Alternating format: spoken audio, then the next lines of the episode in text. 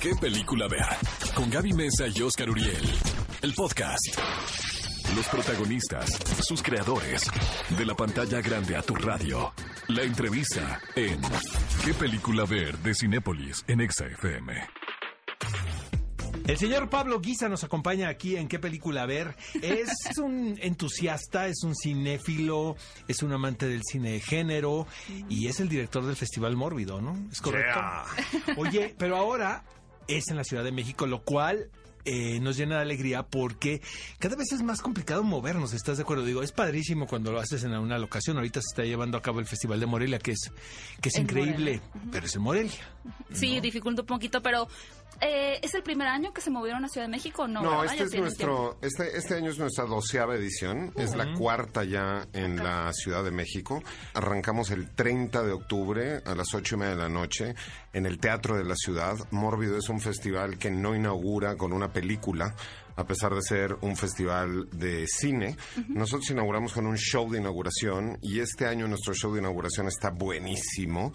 Eh, el cóctel de artistas que organizamos es un cóctel muy peculiar porque tenemos a Regina Orozco, tenemos a un mariachi, tenemos a un grupo de danza tradicional michoacana, tenemos a tres drag queens, tenemos a la Sonora Dinamita, Eso. tenemos a un grupo de danza contemporánea que se llama Snowboards, Todo eso. Paloma Ruiz de Alda, noche. José Luis Badalt y Pablo Guisa, todos haciendo show para inaugurar el festival de este año, 30 de octubre, Teatro de la Ciudad. De hecho, tendremos dos actividades en ese teatro, nuestro show de inauguración del 30 y el día primero, el concierto de un músico inglés que se llama Simon Boswell que es un compositor muy importante, ha trabajado con algunos de los más grandes directores de cine de terror, musicalizando sus películas. Trae un concierto de todos los soundtracks de todas estas películas, porque también él trabajó con Jodorowsky haciendo la música de Santa Sangre. Que por cierto- Que por cierto... La tenemos en el festival. en- Pero restaurada 4K. Tendremos además presencia Cast and Crew, porque es una película que hace 30 años se ¿Va a ir Blanca. Guerra?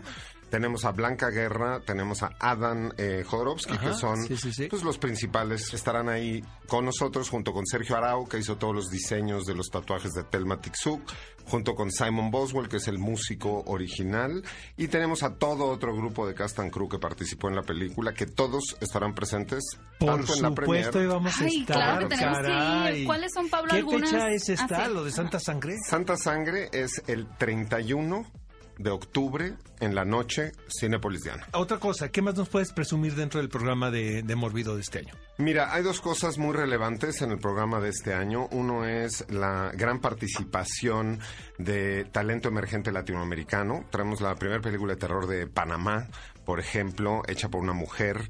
Eh, traemos también eh, películas argentinas, colombianas, eh, chilenas, eh, puertorriqueñas. Tenemos toda una serie eh, de participa- participación de cine emergente, incluyendo México. Alejandro G. Alegre trae una nueva película que nos da mucho gusto presentar. El otro punto a destacar es que año con año va creciendo la participación femenina dentro del festival.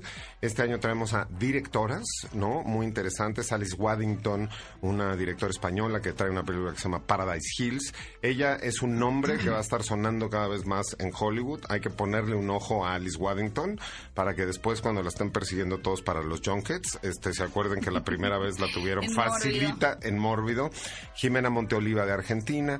Gigi Saúl Guerrero, una México norteamericana que está triunfando en el mercado anglosajón, que ya firmó un deal eh, de First Look con Blumhouse y trae su nueva producción en la cual actúa Marta Higareda. Se llama Culture Shock. Oye, Pablo, ¿qué es Scream Queen, My Nightma- Nightmare on Elm Street? A ver, la franquicia de Nightmare on Elm Street, eh, esta donde sale Freddy Krueger con su suéter a rayas y su guante de cuchillos, tiene una de las películas que es muy particular porque eh, en vez de que Freddy persiga a una niña, persigue a un niño. Es una película que con el tiempo la gente se ha dado cuenta de todos los elementos LGBT que trae esta película. Es una película que además marcó la carrera, no de una manera positiva, del actor Mark Patton. Y este es un documental sobre lo que le sucedió a Mark Patton y cómo vivió todo ese movimiento en los ochentas que tenía que ver también con la epidemia del VIH, con él eh, aceptando públicamente eh, que pertenecía a la comunidad LGBT y viene Mark Patton, el actor, a presentar este documental con nosotros. Sí, está genial. Creo que de pronto se tiene mucho la confusión de que los festivales son solamente para la prensa, pero para todas las personas que nos escuchan, ¿cómo pueden ellos asistir a cualquiera de estas funciones increíbles? Miren, para todos los civiles y los iniciados y los expertos, eh, Morbido es un festival que le gusta hacer las cosas muy fácil porque todas nuestras películas, el 100% de las películas son en Cinépolis Diana. ¿Cómo adquieren los boletos? O sea, hay manera de llegar, ¿verdad? ¿Cómo adquieren los boletos? En la página del cine, como adquieren cualquier otro, en la app, en la taquilla. ¿Cuánto cuestan? Lo mismo que cuestan siempre. O sea, la experiencia del cine es exactamente la misma. Lo que es muy distinto son las películas y tenemos películas de todo tipo, para todo público. Hay un poco de todo dentro del reino del género para todo el público. Oye, ya para finalizar, viene una nueva generación de, de fans, ¿no? Tú has colaborado mucho, ¿no? A eso. Pues mira, el futuro está en los niños, entonces hay que empezar a inyectarles terror desde chiquitos.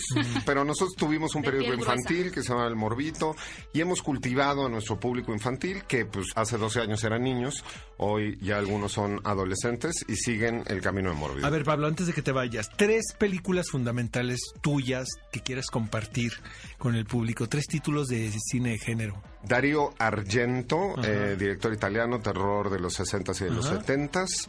Eh, Suspiria, un clásico absoluto. Finomina es otra película de él que también es un clásico absoluto. De Lamberto Bava, Nightmare City, eh, la primera película de zombies, que los zombies eran semi-inteligentes, agarraban ametralladoras y atacaban a todo mundo, y en la cual, además de casualidad, sale Hugo Stiglitz, pero es una película italiana de eh, Lamberto Bava, y sin duda Night of the Living Dead de George Romero, la película fundacional del género de los zombies. Perfecto. Muchísimas gracias, Pablo. Por supuesto, vamos a estar ahí en Mórbido. Cuenta con nosotros en la función de Santa Sangre y nos vamos a dar la vuelta también a las funciones que tienes dentro de tu programa. Yeah. Ve a Cinépolis y utiliza el hashtag qué película ver. Escúchanos en vivo todos los sábados a las 10 de la mañana en ExaFM 104.9.